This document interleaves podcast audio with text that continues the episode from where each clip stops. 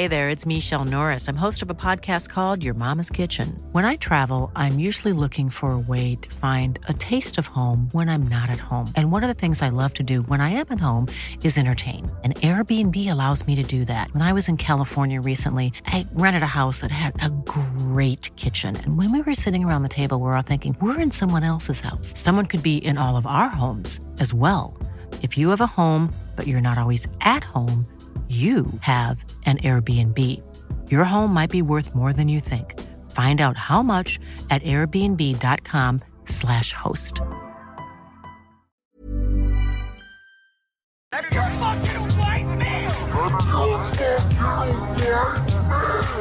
Muchas gracias, Rayo, por venir al canal a colación de pues lo que ha pasado las últimas semanas, que yo anuncié un día en un directo así de medio refilón, de ah, pues me voy a ir de España porque a mí los resultados, yo no pienso pagar esta fiesta, etcétera, etcétera, etcétera. Sacó un clip Wall Street Wolverine.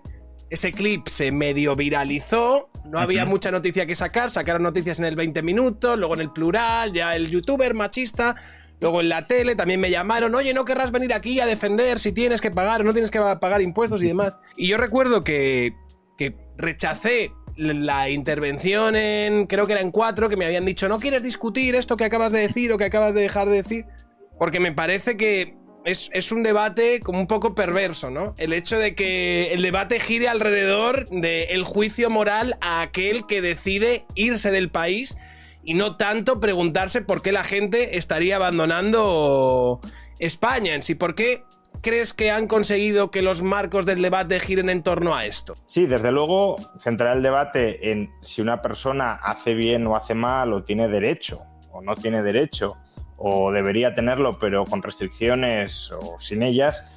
Eh, centrar el debate en eso ya es centrar el debate en, algo perverso, ¿no? que es cuestionar la propia libertad de la persona para establecer su residencia donde considere oportuno por las razones que considere eh, pertinente.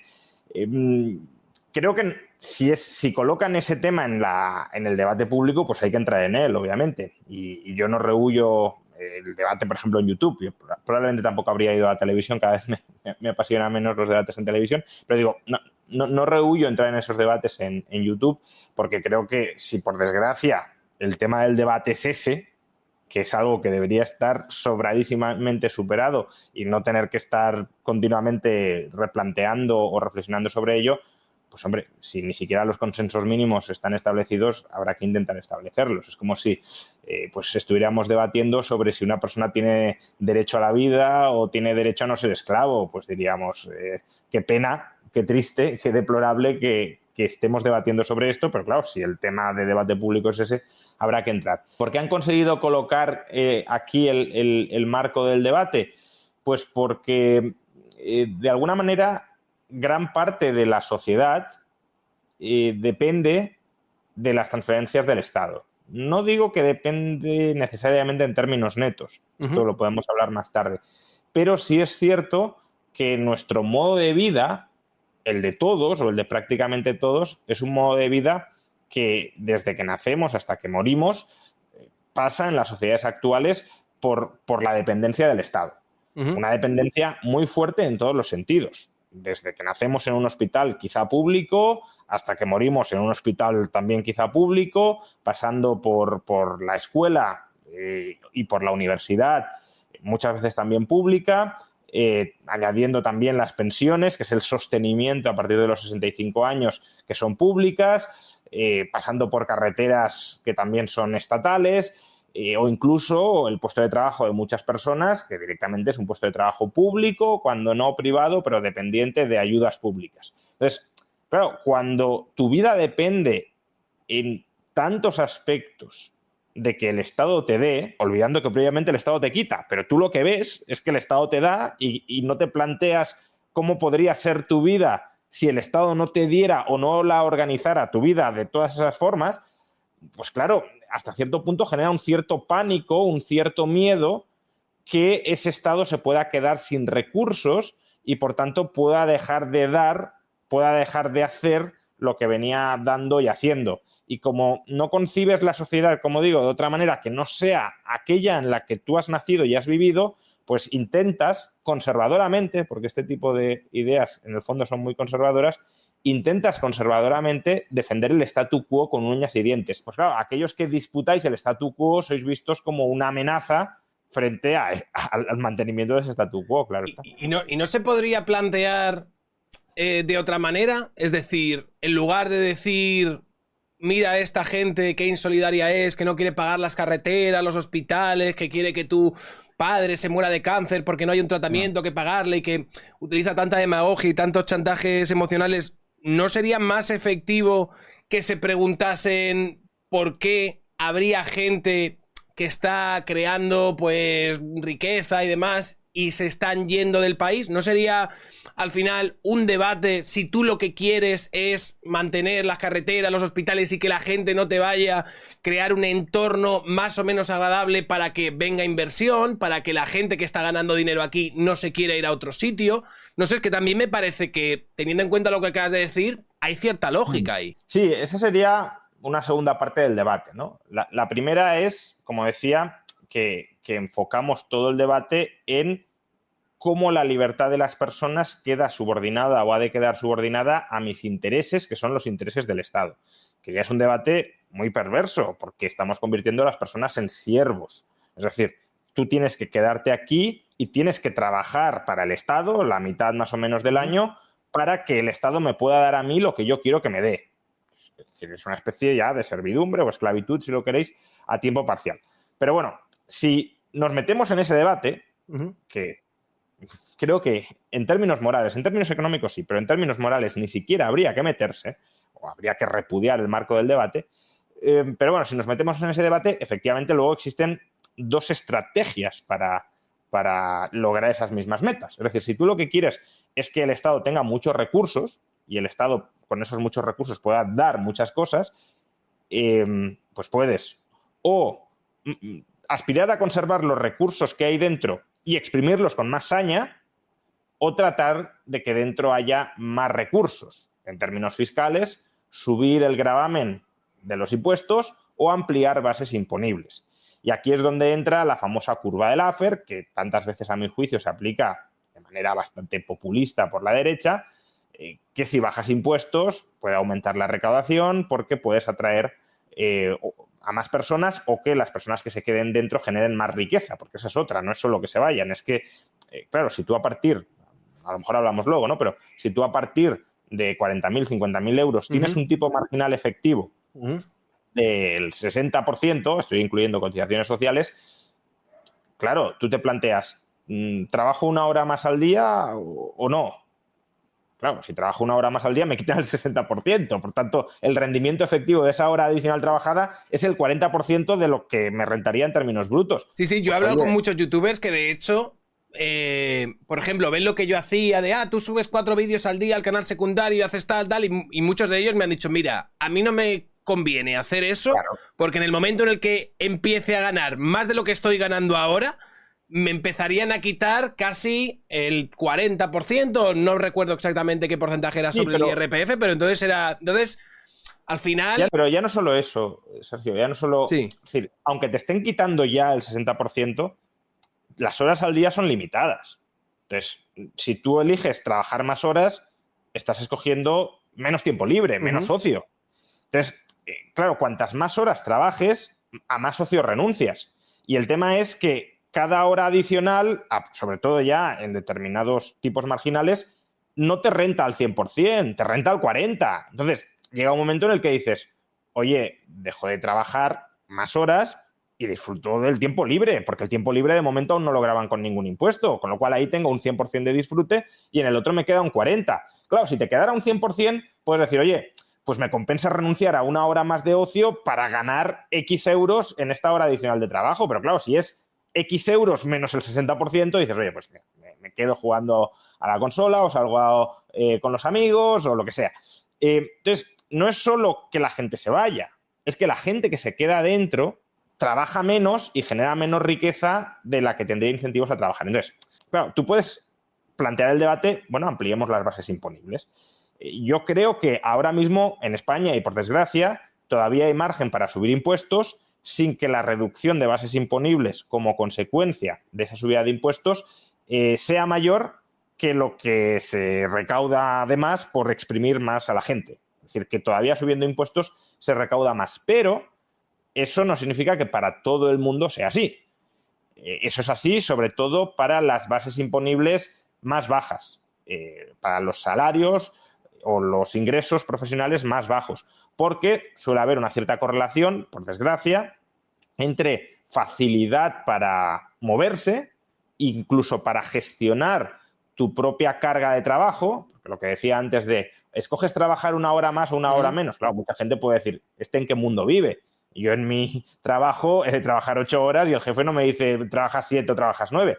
Cierto, en muchos trabajos no existe esa autonomía por parte del trabajador para escoger su, su carga de trabajo, pero los autónomos sí la tienen y también asalariados de más alto nivel si la tienen, si pueden escoger echarle más o menos horas para, por ejemplo, captar más o menos clientes para su empresa y cobrar más o menos en función de los clientes captados. Entonces, suele haber una cierta correlación entre eh, ingresos altos y capacidad para trasladarte fuera del país o capacidad para modular las horas que trabajas. Entonces, en ese tramo de ingresos altos, sí es bastante verosímil, no conozco cálculos, pero sí es bastante verosímil que eh, sí, conozco cálculos respecto a las rentas del capital, no a las rentas del trabajo, a las rentas del capital, de hecho, es como voy a decir, a las rentas del trabajo no lo conozco, pero sí es verosímil que haya ciertos efectos Laffer positivos. Es decir, que si subes impuestos, en esos tramos altos probablemente recaudes menos. No en el conjunto de la población, pero sí en determinados tramos altos, o al menos y como mínimo, y esto creo que no va a admitir mucha discusión,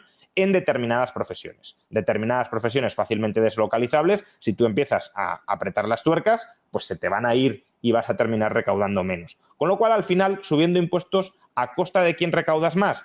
De aquellos que tienen menos facilidad para moverse, menos facilidad para administrar su carga de trabajo, que se suelen corresponder con rentas más bajas y que suelen ser aquellos que reclaman más impuestos porque consideran que con más impuestos tendrán un Estado que les dará aquello que esperan lograr del Estado porque no han conseguido eh, vivir, eh, pensar, experimentar, concebir una forma alternativa de organizar la sociedad que no pase por un Estado tan gigantesco como el que han convivido durante toda su vida.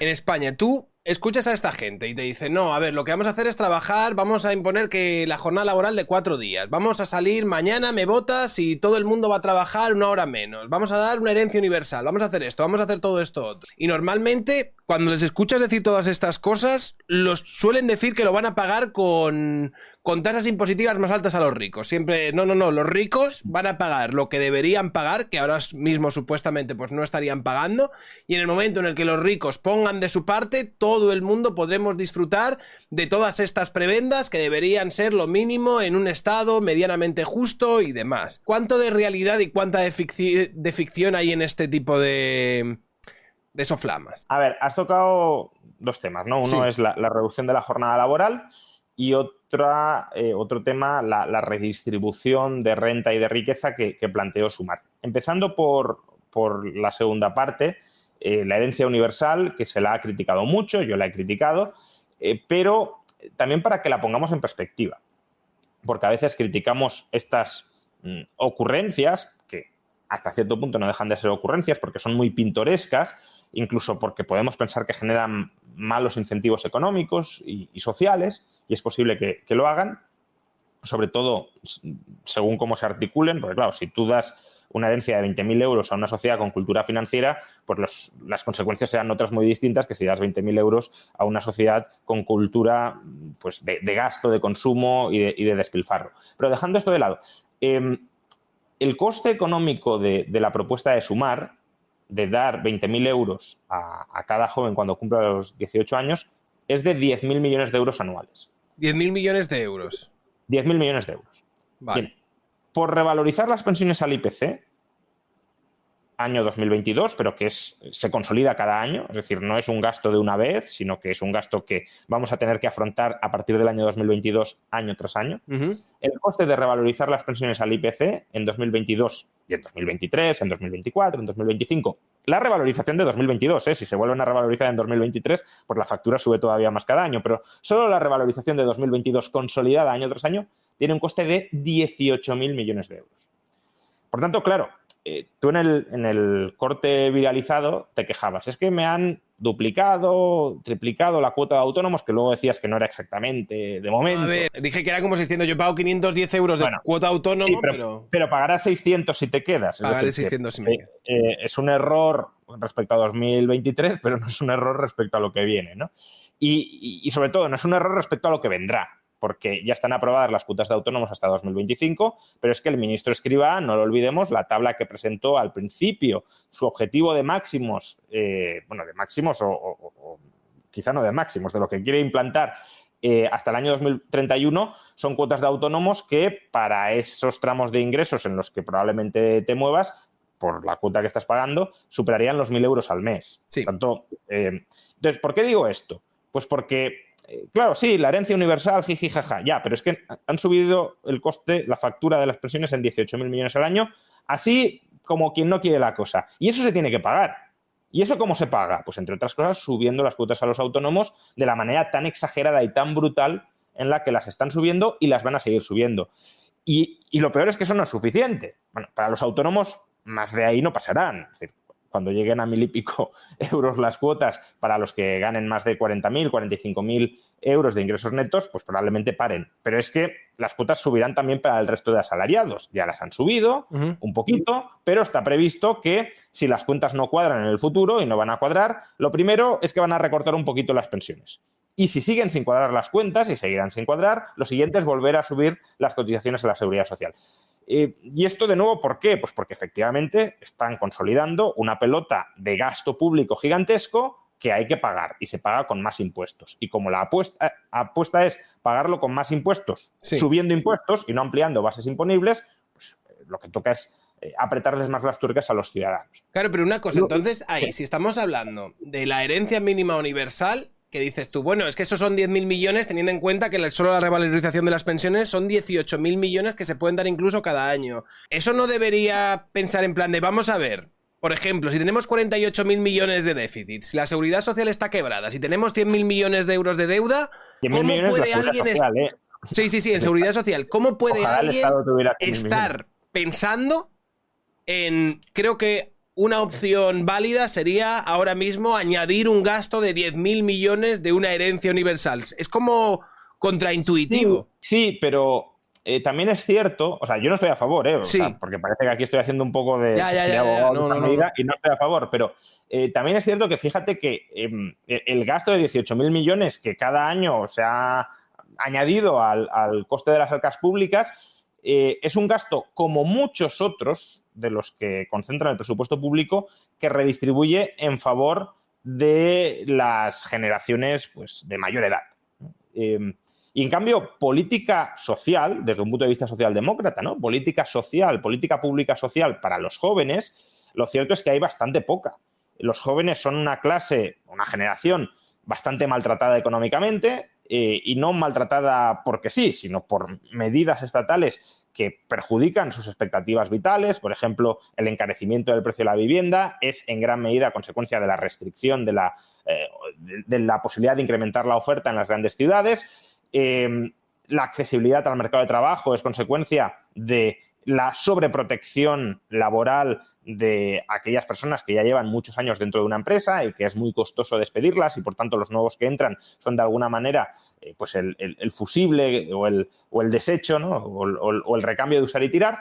Y, luego también pues, las pensiones, que se suben las cotizaciones sociales a las generaciones actuales para cubrir las pensiones cada vez mayores de los pensionistas actuales y eso no supondrá un incremento de las pensiones de esa generación que hoy está pagando las cotizaciones sociales, porque la, última subida de cotizaciones sociales que hemos tenido es una subida que no devenga nuevos derechos a pensión, es decir, pagas más pero no vas a cobrar más de pensión.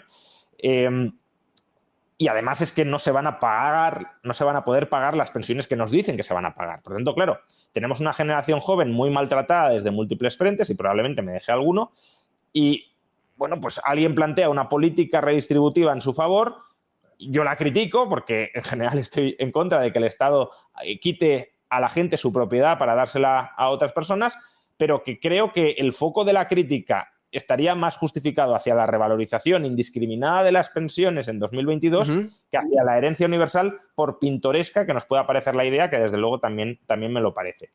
Eso con respecto a la, herencia universal. Pero ¿no crees que un poco la crisis de los jóvenes está más relacionada, por ejemplo, con el hecho de que tienen difícil acceso al mercado laboral, teniendo en cuenta, por ejemplo, la educación que tenemos y todas estas cosas. He dado tres formas en las que el Estado perjudica a los jóvenes. Una de ellas es la legislación laboral que bloquea su accesibilidad, pero otra puede ser también la educación pública. El Estado te quita, te succiona eh, una parte muy considerable de tus ingresos a través de impuestos y con eso eh, te proporciona servicios, los servicios públicos que el Estado te quiere proporcionar.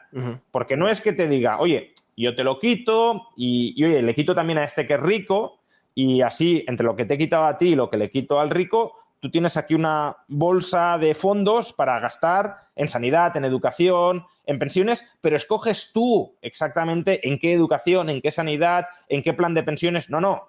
El Estado te quita el dinero a ti, se lo quita a otros y dice, y ahora soy yo el que escoge qué educación te voy a dar, qué sanidad te voy a dar, etcétera. Entonces, los contribuyentes, aparte de contribuyentes, son clientes cautivos, rehenes del servicio que les ofrece el Estado.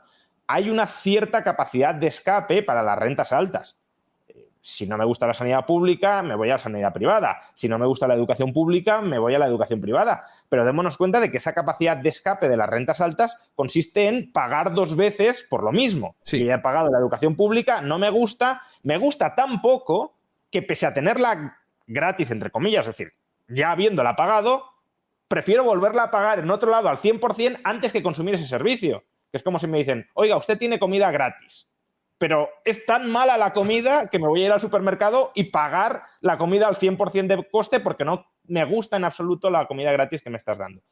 Entonces, para un porcentaje muy alto de la población, que es población que no está en el tramo más alto de los ingresos y que por tanto no tiene capacidad para pagar dos veces por la sanidad, por la educación, por las pensiones, solo le queda ser clientes cautivos de esa educación o de esa sanidad pública. Y claro, si el servicio que ofrece la, educación pública es muy malo, eh, pues entonces también tienes difícil capacidad para incorporarte al mercado laboral. Y esa puede ser efectivamente otra vía por la cual el Estado está perjudicando a los jóvenes, supuestamente redistribuyendo aquí a su favor, porque está gastando en educación pública que reciben ellos, pero claro, si es un mal gasto en forma de malos servicios públicos, pues, pues sí, otra forma de, perjudicarlos, claro. El otro día tú hablabas en un vídeo, me parece muy interesante porque pusiste una gráfica, básicamente en el que había mucha gente que había criticado, creo que era Infoblogger, porque había dicho, pagamos un 47%. En cualquier país esto sería terrible que alguien pagase un 47% de sus ingresos al Estado. Es un... Y la gente dijo, no, pero es que solo pagas el 47% a partir del tramo de 300.000, es que tal. Es decir, hay mucha gente que lo que estaba defendiendo es que en España pagamos unos impuestos pues muy justos no es excesivo. Había gente que decía, yo soy autónomo y pago solo un 27% y gano esto. Y de 4.000 euros que gano al mes, me quedo con 3.300 y estoy muy contento y demás. Y tú pusiste una gráfica que se llamaba Imposición Total a Trabajo después de la reforma de pensiones, tipos efectivos y RPF, cotizaciones después de la reforma. Yo vi cosas que dije, me cuadra con lo que a mí me quitan y tal, pero cuando hablan de cotizaciones Quiero decir, aquí estamos visto, estos son todos los tramos del IRPF. Por un lado, ellos estaban quedando simplemente en el IRPF, diciendo tú no puedes estar pagando un 47% porque un 47% solo lo vas a pagar a partir de todo lo que generes después de 300.000 euros. Creo que era lo... O sea, ahí había dos cosas, ¿no? Una cosa es que eh, Infoblogger podría haber dado a entender, el tweet la verdad es que estaba redactado de una manera que podías entender una cosa o la otra y, claro, si es un tweet ambiguo, pues lo puedes interpretar mal, o sea, mal, eh, que se ha equivocado si quieres interpretar que se ha equivocado o puedes tener una interpretación más generosa y pensar que no se ha equivocado, sino que simplemente lo ha dejado ambiguo. ¿no? Decía algo así como un país que normalice pagar el 47% o que te quite el 47% sobre lo que ganas eh, es un país que no tiene remedio. Claro, pero por eso te estaba preguntando, ¿cuánto realmente pagamos? a ver, en IRPF, como dices, a partir de 300.000 euros, a partir de 300.000 euros te quitan el 47%. Es decir, cada euro que ganes a partir de 300.000 euros, en, de media en España, ¿eh? hay autonomías como la valenciana, que supongo que ahora lo cambiarán, pero en la comunidad valenciana te quitan el 54%. Eh, y en muchas comunidades autónomas, creo que son nueve, te quitan más del 50%, no el 47%. Pero bueno, eh, por cada euro que ganes a partir de 300.000, te quitan la mitad. Pero en los euros que has ganado hasta 300.000, no te quitan la mitad. A partir de 60 te quitan el 45, prácticamente la mitad. Y en los tramos inferiores, pues menos, el 30 y pico, el 20 y pico, etcétera. Eh, depende también la comunidad, porque como hay un tramo autonómico y un tramo estatal, pues no, no, no, hay un único IRPF para todas. Entonces, un segundo, el 60% es a partir de 300.000, pero a partir de 60.000 es el 45%. A partir de 300.000 es el 47, que has dicho 60 porque estás incluyendo, supongo, cotizaciones, pero luego vamos a eso. En, IRPF, ¿Sí? a, partir de 300.000 es el 47. Y a partir de 60.000 ¿Sí? es el 45.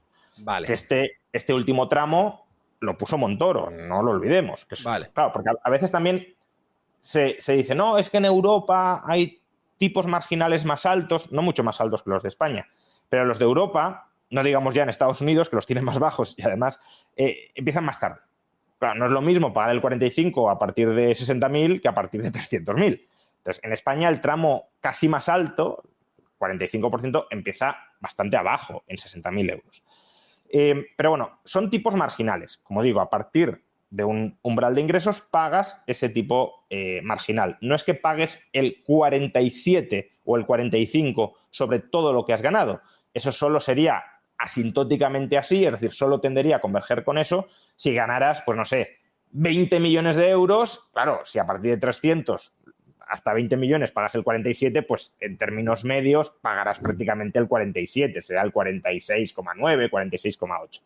Em, entonces, claro, si Infoblogger quería dar a entender que a determinadas personas les quitaban en IRPF la mitad, el 47% de lo que ganaban, eso era incorrecto. Claro, uno también podía interpretar que, eh, que te quiten la mitad de lo que ganas a partir de 300.000 o prácticamente la mitad a partir de 60.000, pues ya es algo que normalizarlo no, supone que un país no tiene remedio. Es decir, que, que alguien que eh, gane mil euros más a partir de 60.000 le quiten 450 euros, pues es un atraco.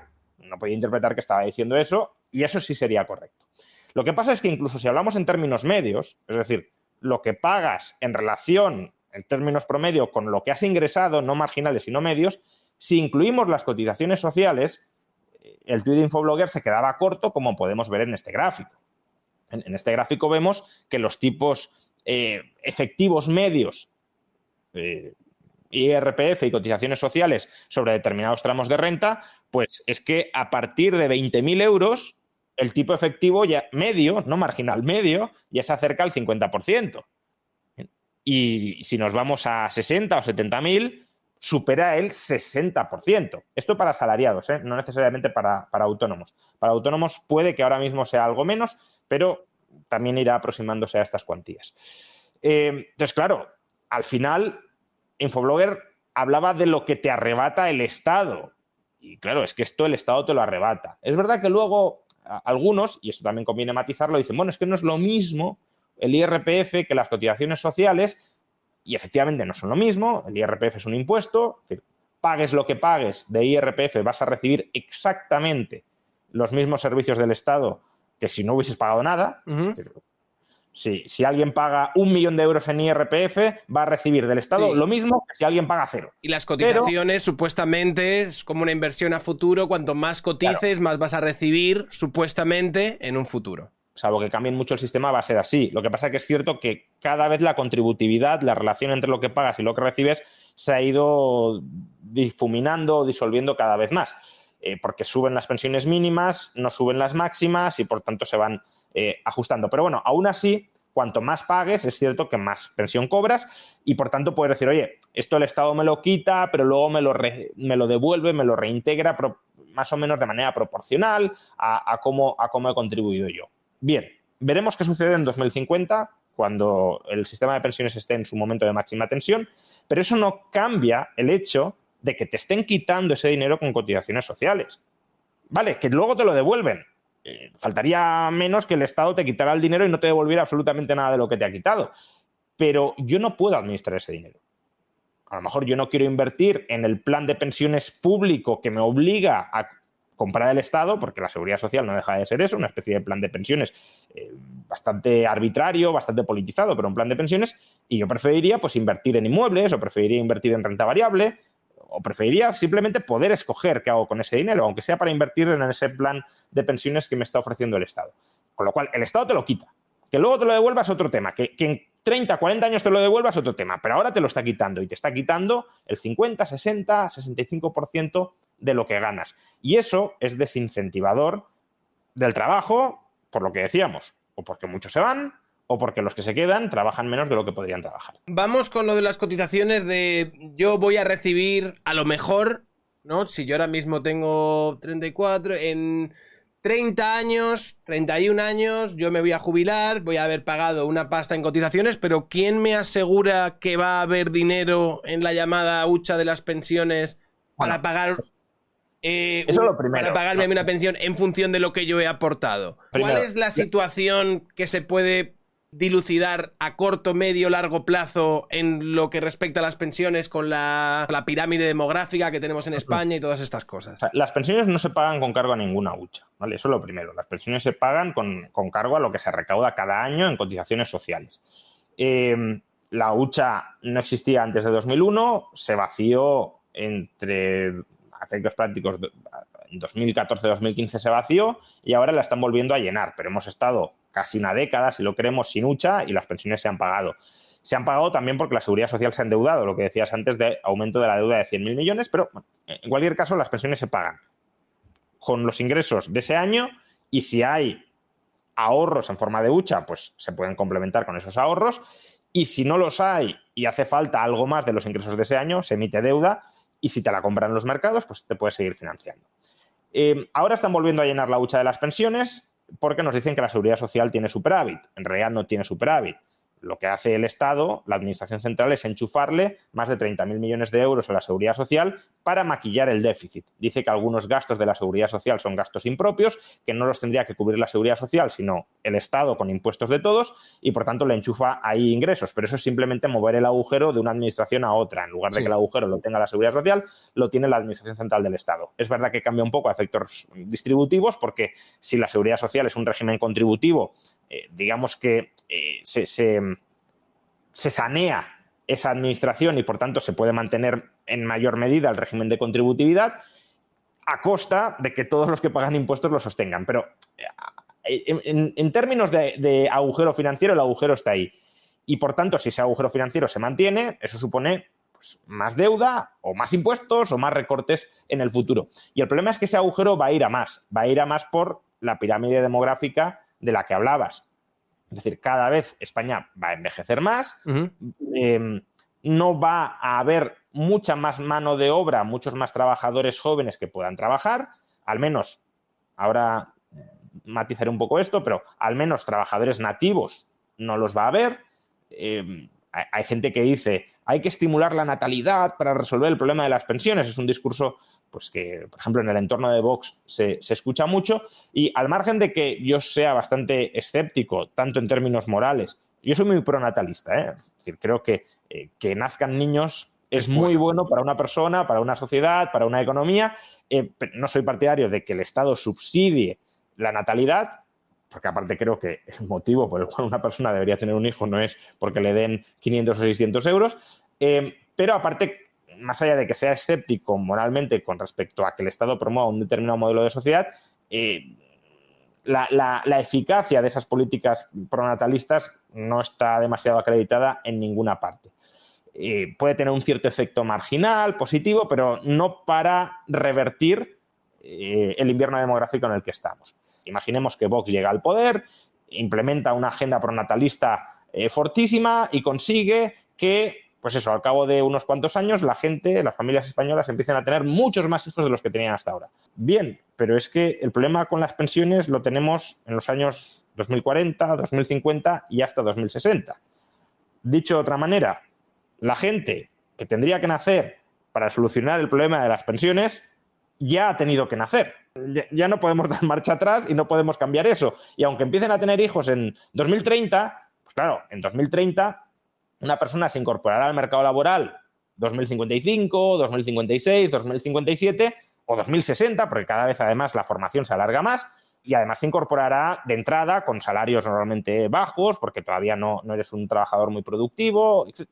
Eso no va a sostener. Aparte, ¿cuántos hijos habría que tener en 4 o 5 años para darle la vuelta en 4 o 5 años a la pirámide demográfica? Es que no es. O sea, eso no es viable. las políticas natalistas para solucionar el problema de la seguridad social, a día de hoy, en la situación en la que estamos, no, no son viables. Quizá lo habrían sido hace 20 años, pero hoy no lo son. Entonces, claro, esa pirámide demográfica significa que cada vez va a haber más pensionistas, que han devengado además derecho a pensiones bastante altas, eh, porque la pensión media va subiendo cada mes, va subiendo porque los nuevos pensionistas cobran una pensión en términos promedio más alta que los pensionistas que fallecen y que se dan de baja del sistema, por tanto el promedio de la pensión va en aumento, y en cambio nuevas jornadas de trabajadores no están entrando.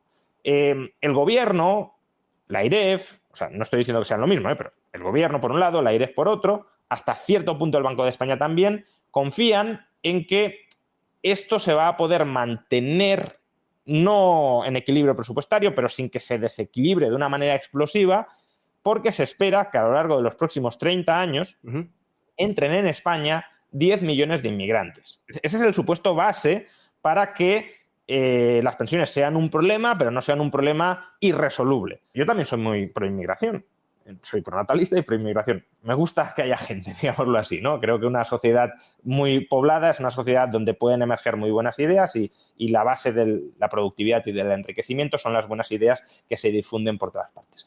Em, pero claro, integrar a 10 millones de personas en un espacio de 30 años o 20 años o 25 años supone un reto para el que no sé si nuestra sociedad está preparada.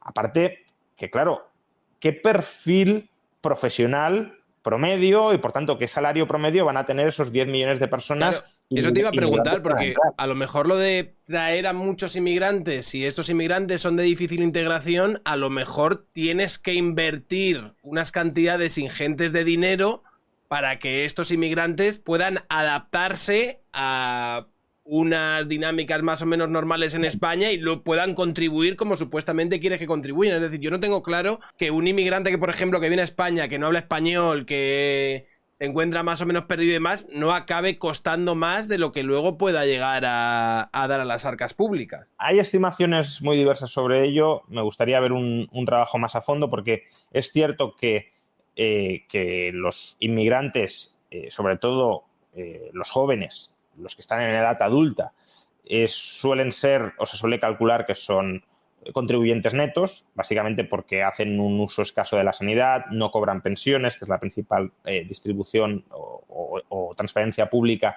del Estado, y si pagan impuestos, pues estamos hablando, claro, de inmigración legal, eh, ya sea en IRPF, cotizaciones sociales o impuestos sobre el consumo. Entonces, como, como grupo, sí es cierto que parecen ser contribuyentes netos, pero también habría que desagregar por tipos de inmigrante y esto es lo que, lo que a veces no se hace. ¿no? Si no recuerdo mal, en Dinamarca se hizo y sí que depende el, colectivo de inmigrantes. Hay algunos, eh, sobre todo los que tengan mayor formación y mayor cualificación, que sí son claramente contribuyentes netos, otros que aunque sean jóvenes eh, no lo son. En cualquier caso, eh, es, otro debate. lo, que, lo que quiero poner de manifiesto es que, claro, si entran 10 millones o, o 6 millones de inmigrantes cuyos, cuya productividad y cuyos salarios y por tanto cuyas bases de cotización sean más bajas que aquellos españoles que se estén jubilando, vas a tener, sí, un cierto reemplazo profesional y de bases de cotización, pero se te van a ir bases de cotización altas que pagarán cotizaciones a la seguridad social altas a cambio de bases de cotización más bajas que pagarán cotizaciones más bajas. Al margen de si cuestan más o menos, digo, incluso en términos de solo pensiones, no está tan claro que esa entrada de 10 millones de inmigrantes, que ya de por sí es un reto muy grande para la sociedad española, vaya a ser capaz de sostener las cuentas de la seguridad social. Em, también la IREF, por ejemplo, estimaba que se iba a disparar la natalidad en España y de momento se sigue hundiendo. Creo que el año pasado fue el segundo peor año en tasa de, natalidad de toda nuestra historia y desde luego no hay un cambio de tendencia que se esté apreciando. Entonces, claro, no están naciendo más niños, las estimaciones de, entradas de inmigrantes más o menos sí se están cumpliendo, alrededor de 200.000, 300.000 al año, veremos durante cuánto tiempo se cumplen, pero eh, aún así, claro, si, si las entradas de nuevos inmigrantes no te dan bases imponibles suficientes, si no generas suficiente empleo como el que se espera que se genere, porque la IREF y el gobierno también estiman que la tasa de paro media durante las próximas décadas será del 7%, tampoco es algo que sea muy habitual en España. si todo eso no se da y sigue subiendo irresponsablemente las pensiones, pues entonces el problema va a ser mucho más grande del que ya va a ser si se cumplen esos pronósticos. Es que si se cumplen esos pronósticos, no es que estaremos salvados, es que habrá, habrá problemas financieros de la seguridad social, pero se espera que sean manejables. La, la IREF estima que con esas previsiones de 10 millones de inmigrantes, de tasa de paro del 7%, de aumento de la natalidad, la deuda de la seguridad social. It's that time of the year. Your vacation is coming up. You can already hear the beach waves, feel the warm breeze, relax and think about work. You really, really want it all to work out while you're away. Monday.com gives you and the team that peace of mind. When all work is on one platform and everyone's in sync, things just flow wherever you are. Tap the banner to go to Monday.com. Quality sleep is essential. That's why the Sleep Number Smart Bed is designed for your ever evolving sleep needs. Need a bed that's firmer or softer on either side? Helps you sleep at a comfortable temperature? Sleep Number Smart Beds let you individualize your comfort so you sleep better together. JD Power ranks Sleep Number number 1 in customer satisfaction with mattresses purchased in-store. And now, save 50% on the Sleep Number limited edition Smart Bed for a limited time. For JD Power 2023 award information, visit jdpower.com/awards. Only at a Sleep Number store or sleepnumber.com. There's never been a faster or easier way to start your weight loss journey than with PlushCare PlushCare accepts most insurance plans and gives you online access to board-certified physicians who can prescribe FDA-approved weight loss medications like Wigovi and Zepbound for those who qualify. Take charge of your health and speak with a board-certified physician about a weight loss plan that's right for you. Get started today at plushcare.com slash weight loss. That's plushcare.com slash weight loss. plushcare.com slash weight loss.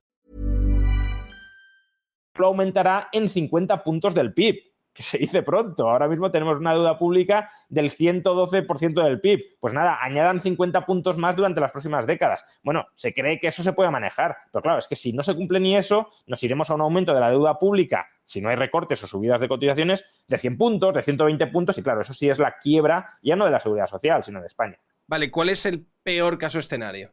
Bueno, el peor caso sería básicamente que no entren inmigrantes eh, en absoluto, que no haya nuevos un repunte de la natalidad, aunque ya he dicho que esto pues tampoco va a solucionar mucho, lo haya o no lo haya. Eh, y que la tasa de paro pues se quede, no sé, en el 11, en el 12% en términos promedio. Ahí estaríamos, pues no, tengo ahora mismo las, las, cifras en la cabeza, la IREF sí, sí, iba estimando, pues oye, si no se cumple esto, un punto más de déficit por año, etcétera y ahí pues te salía pues eso, un incremento de la deuda pública si se mantienen las pensiones actuales, bueno, más que las pensiones actuales, las condiciones de jubilación actuales y eh, las cotizaciones sociales, pues de 100 puntos, de 120 puntos, que eso es inasumible para España y ni siquiera Bruselas nos permitiría que lo asumiéramos. Por tanto, ahí veríamos ya ni siquiera subidas de cotizaciones, que también, pero veríamos recortes muy importantes en las condiciones de jubilación. ¿Y eso por qué es dramático? Es dramático porque le estás secuestrando a las personas la capacidad de planificarse financieramente. si ahora a una persona de 30 años, de 35 años, de 40 años, le dices, mira, en 30 años no vas a cobrar esta pensión que esperas cobrar, sino esta menos un 30%. Pues bueno, obviamente a nadie le gustaría eso y probablemente habría muchas protestas, etcétera, pero al menos tienes 30 años para planificarte y tratar de compensar el palo que te acaban de dar. Es, oye, pues si yo quiero al jubilarme tener un determinado nivel de vida, un nivel de vida que no tiene por qué ser superior al que tenías cuando estabas trabajando, pero más o menos mantener lo que, pues, no sé, si cobras 100 como trabajador y gastas 70, vamos por caso, 30 lo ahorras, ya sea para pagar eh, la hipoteca, ya sea para acumular activos, pues te queda un, tren de vida de 70, ¿no? Claro, si tú quieres mantener ese tren de vida cuando te jubilas, como mínimo tendrás que cobrar 70 gastando el 100%. Pero claro, si cobras 50, pues si gastabas 70 y ahora cobras 50, no podrás gastar 70. Salvo que tengas un colchón de ahorro y digas, oye, cobro 50, pero he ahorrado lo suficiente como para complementar con 20 y seguir gastando 70 cada año. Claro, si te lo dicen ahora, como decía, pues puedes ir tratando de incrementar ese colchón para complementar la pensión pública con, llamémosle, pensión privada o complemento privado de jubilación. Pero claro, si a los 65 años te dicen, mira, que vas a cobrar un 20% menos, ahí cómo reaccionas. No reaccionas de ninguna manera, salvo ajustando tu nivel de vida a la baja, sin que hayas podido tener voz y capacidad de adaptación ante ese tijeretazo. Y claro, si el recorte que se va a dar, que muy probablemente se va a dar, fuera algo imprevisible, pues podría decir, mira, una maldición divina, una desgracia divina, ha pasado esto, ¿qué, qué vamos a hacer? Pero claro, si es algo que los políticos, digámoslo así, ya lo saben. Y lo saben. Y lo saben. Y están mintiendo a la población para que no se dé cuenta de todo eso. Recuerdo hace unos años, cuando aún estaba el PP en el gobierno, eh, el gobernador del Banco de España de entonces dijo algo así como, oigan, que las pensiones van a estar en problemas, hay que más o menos avisar a la gente para que se vaya preparando. Bueno, todos los grupos políticos, incluyendo el Partido Popular, se le echaron a la cabeza diciendo que era intolerable que alguien cuestionara la sostenibilidad de las pensiones públicas y generara miedo entre la población. Es decir, lo que querían imponer era la ley del silencio, que no se hablara de los problemas de la seguridad social. Pero claro, si no se habla de los problemas de la seguridad social y la gente no es consciente de esos problemas, no va a reaccionar y le van a meter el tijeretazo cuando ya no tenga capacidad de, reacción. Por lo tanto, eh, los políticos lo saben, están engañando a la población porque, claro, dentro de 30 años o dentro de 25, Pedro Sánchez puede tener mucha expectativa de quedarse mucho tiempo, pero no 25 años. Escriba, ministro de Seguridad Social, tampoco. Entonces, ve a pasarles tú cuentas a esos señores dentro de 25 años. Porque si ahora a cualquiera le pregunto, ¿quién era el ministro de Seguridad Social, de Trabajo y Seguridad Social hace 25 años? No lo sabe nadie, no lo sé ni yo que yo me refiero que más o menos que soy un sí, friki sí, sí. de estos temas, no, no, lo sé. Entonces, como para ahora decir, oiga, que hace ustedes 25 años hicieron una mala claro. reforma y... No. Entonces, eh, el incentivo es cortoplacismo absoluto en la gestión de la seguridad social y ya dentro de 25 o 30 años eh, que, que, que, venga detrás que arree y que las generaciones posteriores arreen. Entonces, estamos en esas. Y estamos en esas además... cosa, ¿tú no crees que si de repente aparece un grupo político y es honesto en ese sentido y dice, oye, está pasando esto, ¿no crees que más que recompensarle por ser honestos sí, claro. y tratarnos como personas adultas, como lo recompensaríamos con los medios de comunicación y todo el mundo, sería con, mira lo que dice este loco, qué está diciendo, quiere quitarle las pensiones a nuestros mayores, quiere hacer esto, quiere hacer esto otro? Totalmente. De hecho, esa evolución se ha visto muy clara en Vox, por ejemplo. Vox en 2019 alertaba de los problemas de la seguridad social y proponía una transición desde mi punto de vista, no muy clara cómo se iba a hacer, pero en todo caso sí ponía el debate encima de la mesa hacia un sistema mixto de pensiones. Uh -huh. En estas elecciones lo que han dicho es que el sistema público es el mejor sistema posible, que no se va a tocar y que ya está bien de recortar las pensiones a nuestros mayores, que lo que van a hacer es recortar gastos superfluos, autonomías y demás para garantizar la sostenibilidad de las pensiones, lo cual, por cierto, no se lo cree nadie, podríamos entrar en otro debate, pero solo si lo queréis, una regla heurística muy clara para ver cómo esto es populismo económico barato. Eh, Vox ha propuesto una reforma fiscal también en 2023 brutal, que supondría una caída de la recaudación de 60.000 o de 70.000 millones de euros al año. ¿Y cómo ha dicho que la va a pagar? Recortando chiringuitos, duplicidades, eh, las autonomías. Entonces, a ver, esos recortes dan para lo que dan. Yo creo que da para bastante poco. Vox cree que da para mucho más. Vale, pero desde luego no da para financiar esa rebaja fiscal y la sostenibilidad a largo plazo de las pensiones públicas. Y una tanto, cosa también, con lo de recortar chiringuitos, o sea, ¿a sí, ti bueno. te parece que eso es factible? Porque yo muchas veces lo pienso y en mi cabeza tiene sentido y dices, sí, la verdad es que hay muchísimos chiringuitos, hay muchísimas duplicidades, hay muchísima burocracia. pero luego también me dice, no, no, pero es que los autónomos, o, no los autónomos, los funcionarios, la gente que tiene estas plazas, la gente que muchas veces desayuna cuatro veces al día y tiene estos trabajos que muchos aspiran a ellos, muchos españoles ya básicamente aspiran a ellos, también tienen bastante poder también tienen bastante capacidad de ah, fiscalizar lo que están haciendo los políticos y de en el momento en el que ellos se sientan amenazados, ser capaces de presionarle lo suficiente para que sea prácticamente imposible hacer una reforma de calado en lo que se refiere a chiringuitos, duplicidades, esto por aquí, esto por allá. Lo que decías de, de si alguien iba a castigar a un partido político que hablara claro, efectivamente, eh, y por eso todos no cuestionan la sostenibilidad del sistema, aunque todos saben que el sistema no es sostenible tal como está configurado ahora mismo. Eh, pero bueno, como mínimo yo creo que sería exigible que no criticaran al que dice la verdad o que no decretaran la muerte pública civil de quien dice la verdad, como le ocurrió al gobernador del Banco de España, creo que fue en 2015 o 2016. Em, dicho esto, y volviendo al, ahora al tema de los chiringuitos, a ver, yo creo que aquí se mezclan muchas cosas. Em, ¿Hay mucha burocracia? Sí. Em, ¿Esa burocracia con el tamaño del Estado que tenemos ahora mismo es fácilmente prescindible? No es tan fácilmente prescindible. Es decir, si tú quieres tener educación pública, sanidad pública, pensiones públicas, carreteras públicas y muchos otros servicios que nadie cuestiona, nadie otros, yo sí lo cuestiono, pero mucha gente no cuestiona que no deban estar, necesitas una burocracia, porque eso lo tiene que coordinar alguien y lo tiene que coordinar a, múltiples niveles. Eh, no sé, por ejemplo, eh, esta semana, creo que fue esta semana, salía la noticia de que solo se había ejecutado el 15%, el 16% de la inversión de los fondos europeos en, en Cataluña. ¿Por qué se ha ejecutado tan poco? Pues en parte porque la capacidad que tiene el Estado español para gestionar todo ese dinero es una capacidad bastante escasa porque mm, no tiene profesionales cualificados, pero es que además falta gente. Claro, si tú quieres gestionar muchísimo, también con una empresa privada necesitas muchísima gente. Entonces, ¿España gasta mucho en burocracia? Pues al contrario de lo que cabría pensar, si ponemos en relación lo que gasta en burocracia con el tamaño del Estado de España, no está en el promedio europeo. Es decir, no es que digas, no, mira, aquí es que España se, lleva el 20% de todo el gasto público en burocracia. No. Está, si no recuerdo mal, en torno al 5%. Y hay otros estados europeos, centralistas, por cierto, como Francia o Portugal, que gastan más en burocracia en términos del gasto total. Entonces, ¿hay margen para reducir el gasto en burocracia?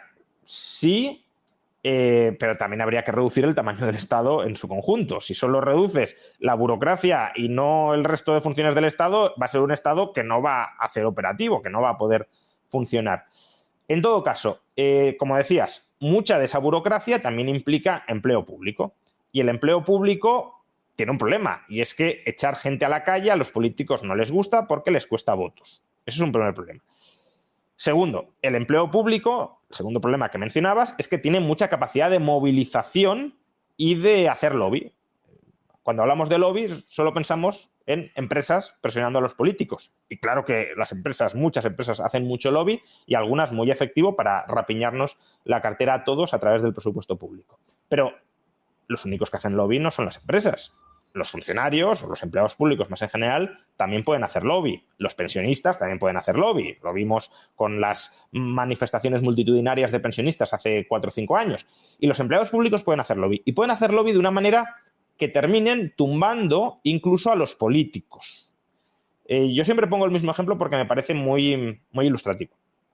De nuevo, año 2014, año 2015, no recuerdo ahora exactamente la fecha, eh, consejero de Sanidad en la Comunidad Autónoma de Madrid, Javier Fernández Laschetti, quien era hasta hace dos tardes en el gobierno de Ayuso, consejero de Economía y Hacienda, y no ha repetido, o porque lo han purgado, que dicen en Vox, o por lo que dicen, no sé si es verdad o no, porque él no ha querido seguir y se ha querido retirar. En cualquier caso, ya no está en el gobierno. En 2014-2015 sí estaba y estaba como consejero de Sanidad. Javier Fernández Laschetti que eh, es, una, es, un político con, convicciones liberales, eh, bastante arraigadas, tenía un plan que era externalizar a empresas privadas todos los hospitales de la Comunidad Autónoma de Madrid. ¿Os podrá gustar o no? Yo mm, alguna vez lo he hablado con él, creo que es un plan que puede salir bien o que puede salir muy mal, porque eso de que el Estado le pague a una empresa privada para que preste un servicio es muy dado a que la empresa capture al Estado y se aproveche de él. Pero bueno, él estaba convencido de que iba a salir bien y desde su punto de vista había que hacerlo. Es decir, no era como algo que quiere hacer un político que dice, bueno, pues si sale bien y si no me da igual. No, él estaba obsesionado, digámoslo así, o muy comprometido con, ese plan, porque además en, esos años había que recortar el gasto y él pensaba que se iba a recortar el gasto sin merma de la calidad del servicio, incluso mejorando la calidad. Bien, saca el plan, el presidente de la Comunidad de Madrid, en aquel entonces Ignacio González, lo apoya públicamente. ¿Y qué pasa? Protestas continuadas del personal sanitario de la Comunidad de Madrid, similares a las que se ha enfrentado Ayuso, pero mayores y más continuas, huelgas, etc. Em, la sanidad madrileña paralizada durante meses. Resultado final, un político que tenía muy claro, que estaba muy convencido de que tenía que sacar adelante un proyecto, tiene que dimitir. Y dimite. Se va. Se va de consejero de Sanidad. Teniendo el PP en la Comunidad de Madrid en aquel entonces mayoría absoluta, es decir, pudiendo hacer políticamente lo que quisieran, habiendo dado el presidente de la Comunidad de Madrid apoyo público a ese consejero y a su plan, estando el consejero de Sanidad plenamente convencido de ese plan, los empleados públicos le doblegan la mano. Entonces, claro, eso se puede dar en múltiples frentes, sobre todo si además el político dice, oye, yo para qué me voy a meter en este fregado si no ni me va ni me viene. Yo lo que quiero es mantenerme aquí en el sillón sin armar mucho ruido.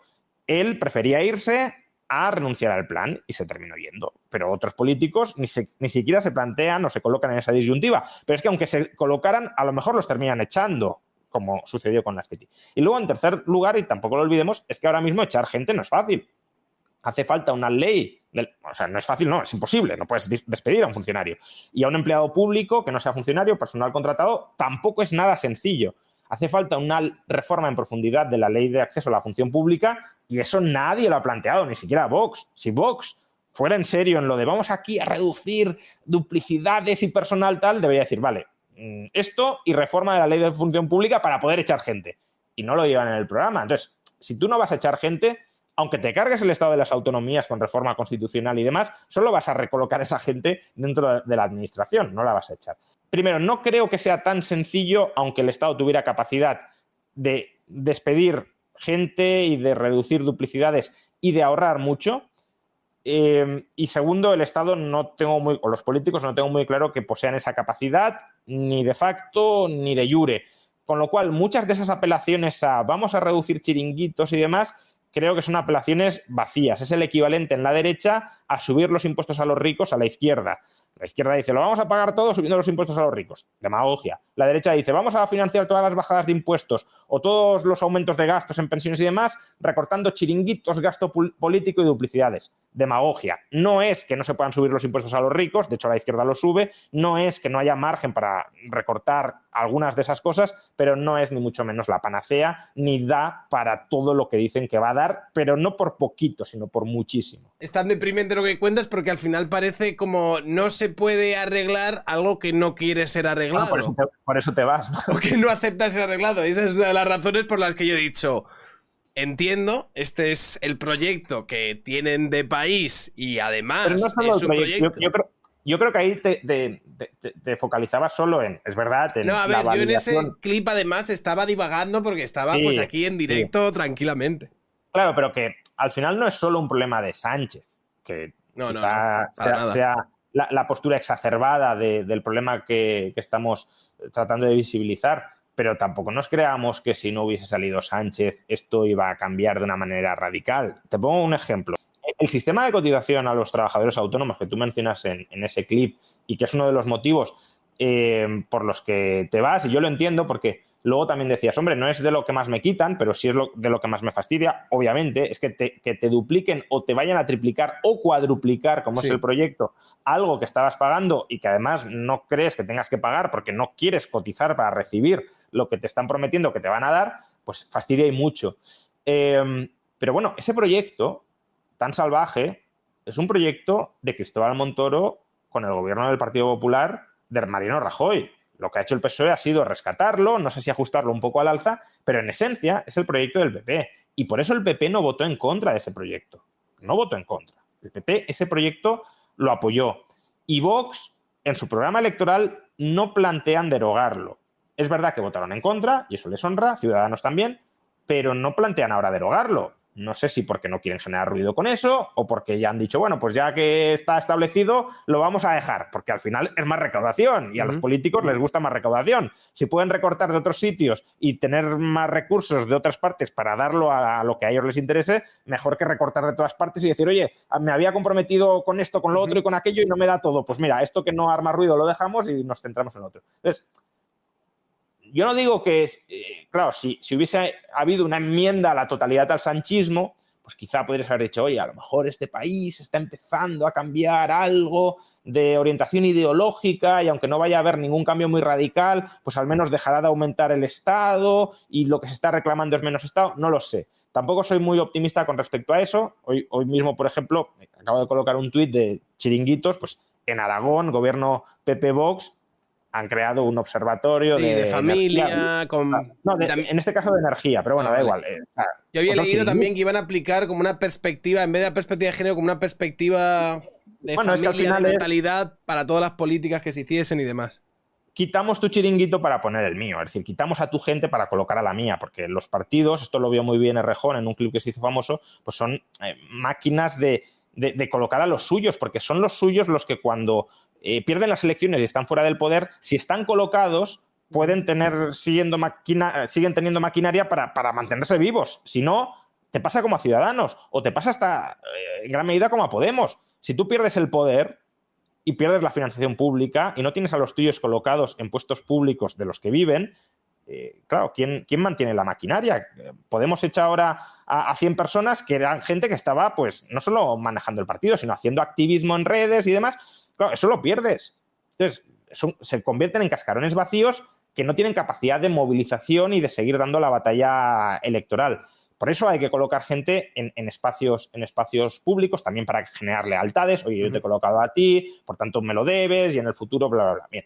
Eh, entonces, yo casi me conformaría más que con que recorten chiringuitos, con que dejen de crearlos. Yo creo que ya eso sería un reto bastante eh, interesante para todos los partidos políticos, no solo para PSOE y para Sumar, sino también para PP y Vox, que por cierto, comentario al respecto, eh, ya llevan más de un año gobernando en Castilla y León. Lo digo porque muchas veces también cuando se critica a Vox de eh, es que no vais a hacer nada, es todo promesas vacías, porque luego seguro que os ponéis a gobernar y no hacéis nada muchas veces dicen, hombre, pero no juzgues tan duramente a Vox porque no han gobernado. Bueno, en Castilla y León ya llevan más de un año gobernando. Y de momento, esa profundísima revolución fiscal que nos prometía Vox, recortando todos los chiringuitos, etcétera, etcétera, que supuestamente daba para tanto, se ha traducido en Castilla y León en una rebaja de medio punto del primer tramo del IRPF. Eso es todo. claro, si hay tanto gasto que se puede eliminar, ¿qué hace la Junta de Castilla y León, PP y Vox, no eliminándolo? Porque es que además sería absurdo, ¿no? Podrían bajar ahí muchísimo los impuestos y dirían, fijaos, ni Ayuso en Madrid, nosotros en Castilla y León somos la verdadera derecha pro impuestos bajos y pro recorte de gasto. No han hecho nada. ¿Por qué? Porque lo que decíamos, no da para tanto y al final lo que hacen en muchos casos es reemplazar unos chiringuitos por otros y ni siquiera recortar los que, los que hay. Que no digo que sean pocos, digo que en cuanto a monto total de gasto, imaginad que hay mil chiringuitos y que cada chiringuito, o, dos mil chiringuitos, o tres mil chiringuitos, y que cada uno cuesta un millón, un millón y medio de euros. Que no, no es tanto, pero bueno, es que nos iríamos a cinco mil o seis mil millones de euros, que no digo que sea poco, ¿eh? Vamos, el, ingreso mínimo vital cuesta menos de eso. Pero es que, claro, si el IRPF son más de mil millones de euros, un recorte de 4.000 o 5.000 con el déficit que tú estabas mencionando antes, ¿para qué da? Pues da para reducir un poco el déficit, pero no para bajar impuestos. Te quería hacer una última pregunta y es, o sea, ¿cuáles serían para ti, a grandes rasgos, las reformas económicas que podrían, de alguna manera, ya no te digo arreglar el problema que tiene España, pero sí conducirle un poco en la buena dirección? O sea, si ahora hubiese un partido político que tuviese la la potestad o la capacidad para llevar a cabo esta reforma sin que nadie le dijese nada, sin que no se le revolucionasen los funcionarios, sin que no le montasen huelgas, ¿cuál crees tú que serían los, no sé, uno, dos, tres puntos más importantes? Hay muchas cosas que se pueden hacer que no implican quizá cambios en el tamaño del Estado, que es a corto plazo lo más complicado. Yo apuesto por reducir muchísimo el tamaño del Estado, pero reconozco que a un horizonte de un año vista o de una legislatura vista no se puede reducir tanto. Eh, tanto, por un lado, porque la mayoría de la gente no lo quiere. Es decir, hay, cosas del tamaño del Estado que se pueden reducir si quisiéramos de la noche a la mañana. La educación. La privatizas de la noche a la mañana y ahí eh, pues reduces pues, en, 50.000 millones de euros el, gasto público. Bien. Eh, pero claro, la gente no quiere privatizar toda la educación. Entonces, no lo puedes hacer. Pero es que luego, además, hay otros, otras partidas de gasto que, aunque la gente quisiera recortarlas de la noche a la mañana, no se pueden recortar de la noche a la mañana, como las pensiones. tú no puedes decir, oye, dejamos de pagar pensiones, ¿no? Porque hay gente que, los pensionistas que han devengado ese derecho, no tienen ahorro propio porque durante toda su vida laboral se les privó de ese ahorro por las cotizaciones sociales y claro, si tú ahora cortas el gasto en pensiones, pues, pues quedarían básicamente para, para pues, la beneficencia, ¿no? Entonces, eh, tanto por cuestiones ideológicas, culturales, como por cuestiones operativas, no puede reducir mucho a corto plazo el tamaño del Estado. Yo lo que me plantearía y a lo que aspiraría es a congelar y en el margen reducir el tamaño del Estado, pero sobre todo congelarlo a largo plazo. Eh, Brasil, eh, esto no lo sabía, lo, aprendí cuando Lula llegó al poder, tiene una enmienda constitucional por tanto es una enmienda reforzada en la Constitución, que no introdujo Bolsonaro, es previa, que congela el tamaño del Estado, es decir, no permite que el tamaño del Estado supere un determinado porcentaje del PIB, no recuerdo ahora. Eh, bueno, ese tipo de, prácticas, no digo meterlo en la Constitución, ojalá, ¿no?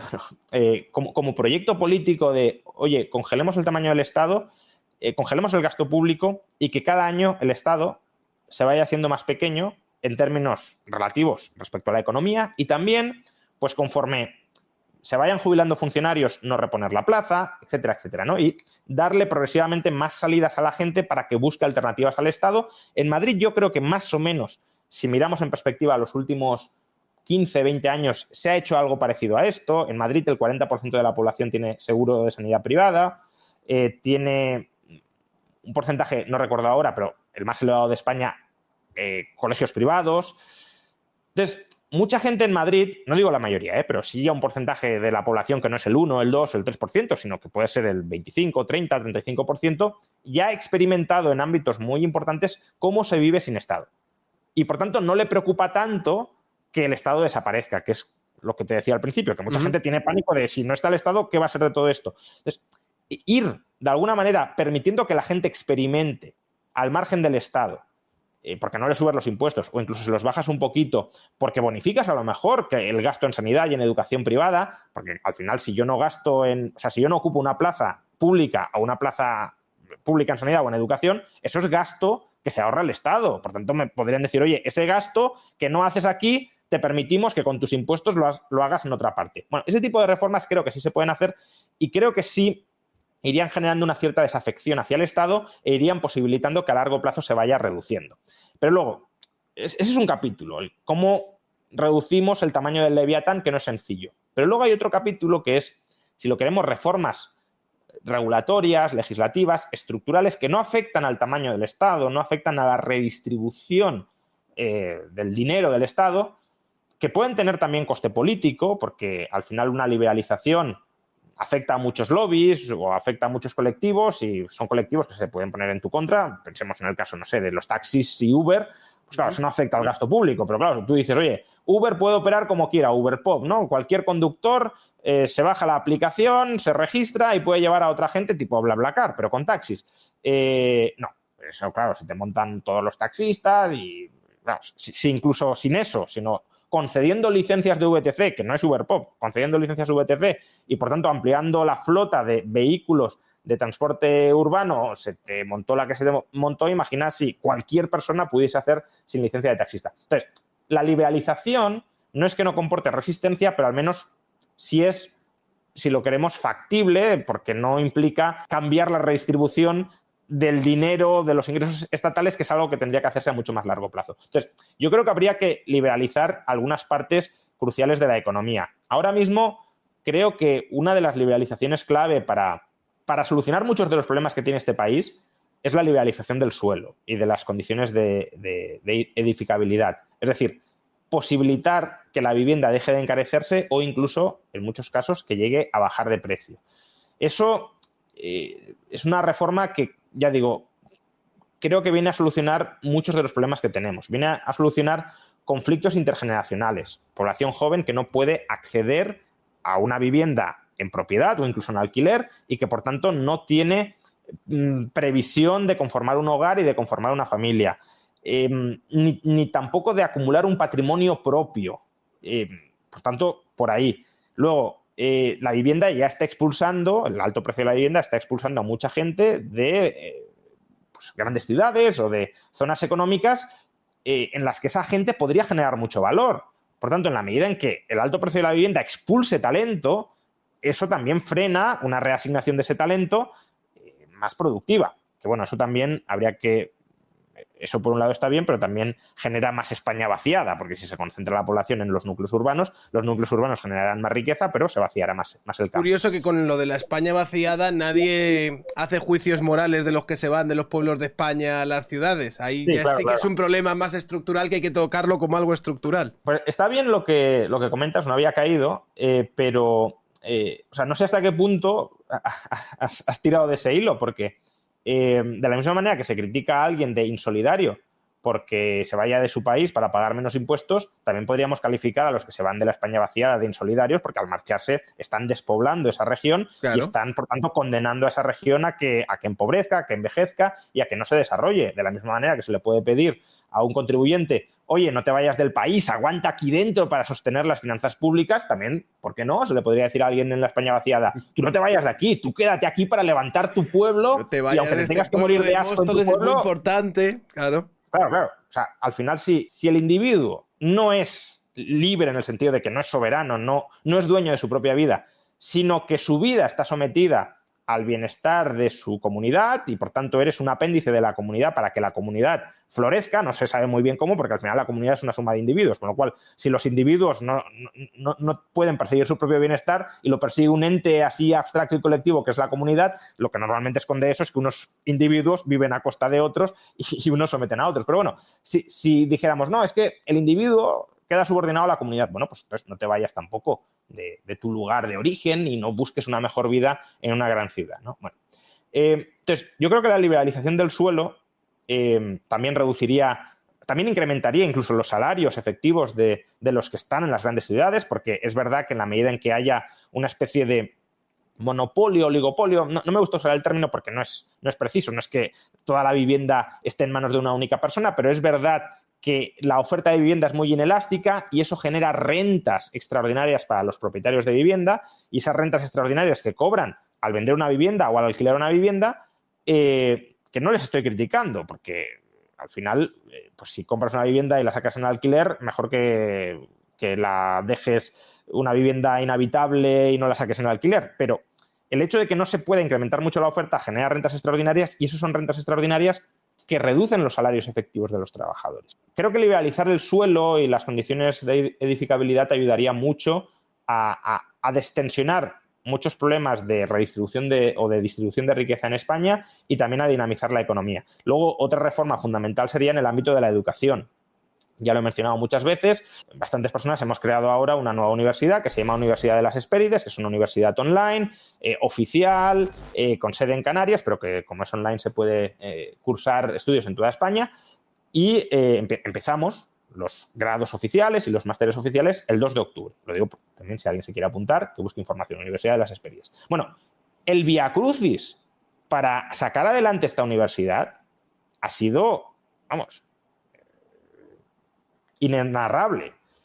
Esta universidad originariamente se quería crear en Madrid, el gobierno de Cristina Cifuentes del Partido Popular bloqueó la universidad, porque un político puede bloquear la creación de una universidad y la, puede bloquear además sin demasiados aspavientos, porque para crear una universidad en España necesitas, atención, una ley ad hoc de la Asamblea Autonómica en la que se autorice la creación de esa universidad.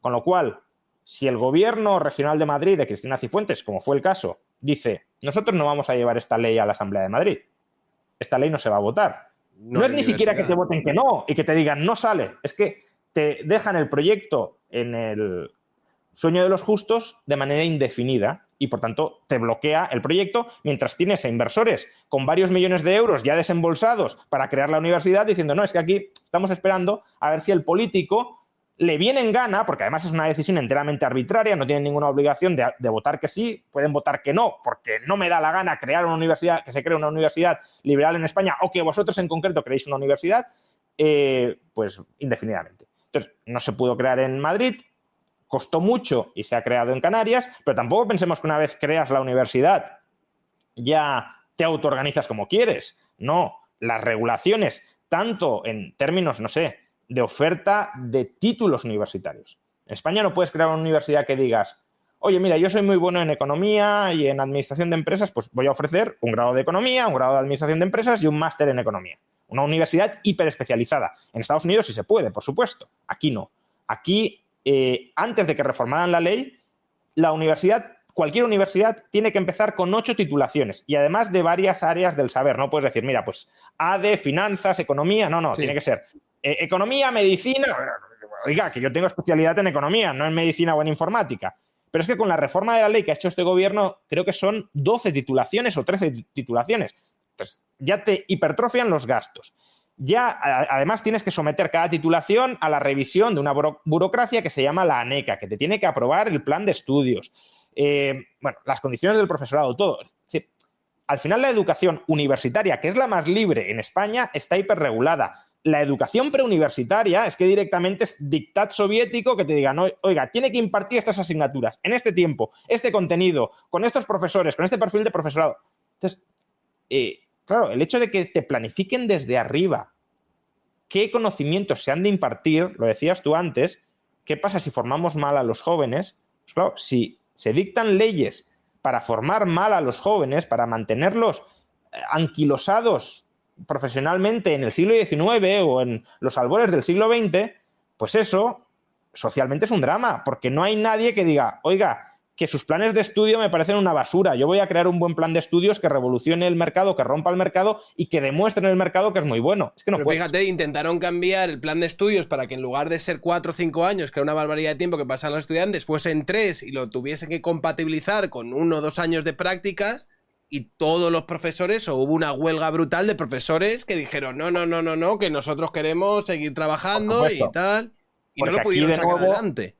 De aquí de nuevo encontramos que cuando el Estado te dice, te voy a ofrecer esto, o sea, te cobro impuestos y te ofrezco educación pública, te ofrece educación pública de un proveedor concreto que son estos profesores. Y estos profesores tienen una serie de intereses de yo doy estas asignaturas, las he dado toda la vida y ahora no me cambies de la noche a la mañana, no me digas que voy a dar menos y me vas a despedir o no me digas que voy a dar otra cosa distinta que me tengo que volver a preparar desde cero y reciclar formativamente.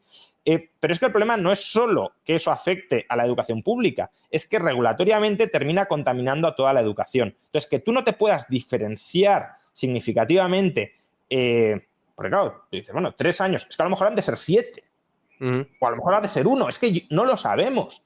Eh, o a lo mejor no se trata de ofrecer títulos completos, sino, oye, mira, voy a comercializar este módulo de valoración de activos. ¿Por qué tengo que aprender toda la carrera de finanzas? A lo mejor solo me interesa eh, aprender a valorar activos o este tipo de activos.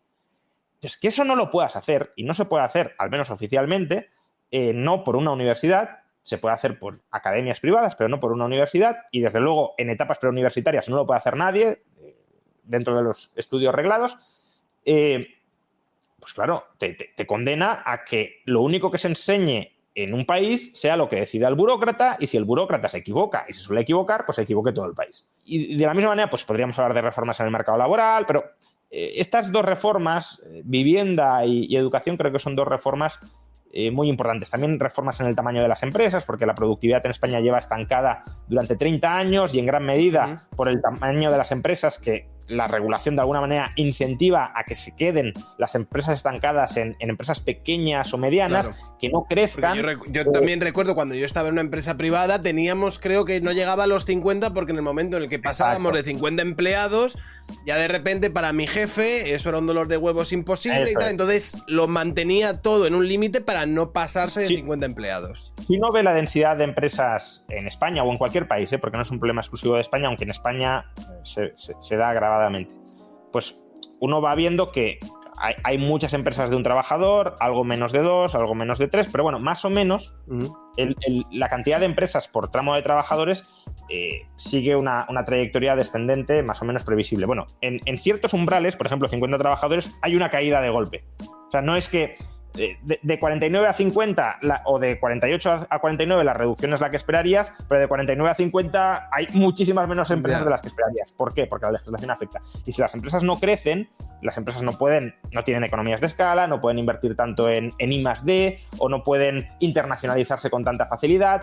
y todo eso termina afectando a la productividad del trabajador, porque si el trabajador trabaja en una empresa que no genera mucho valor añadido, no generará mucho valor añadido. Y si no genera mucho valor añadido, no, no, no, percibes un sueldo alto. Entonces, bueno, hay, hay muchas cosas que no afectan a, a la hacienda pública que se podrían reformar y que se deberían reformar y que hasta cierto punto le darían un vuelco al país. Pero no un vuelco fiscal. Eso también tengámoslo claro.